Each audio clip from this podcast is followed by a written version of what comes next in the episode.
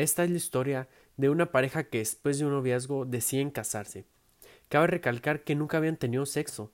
Entonces, antes de casarse, hacen una promesa. Nunca tener sexo con luz, solo cuando estuvieran oscuras. Por alguna extraña razón no se querían ver durante el acto. Pasaron los años, tuvieron hijos y el trato seguía en pie. No tener sexo con luz. Pero fue hasta que cumplieron treinta y seis años de casados, en la cual pasaron una noche de pasión, pero en medio del acto, sin darse cuenta, su esposa prende la luz y se da cuenta que cada vez que tuvieron sexo, él usaba un pene falso, y la mujer enojadísima le reclama Explícame esto. Y el hombre le contesta Tú explícame lo de mis hijos. Espero les haya gustado, que tengan un buen día.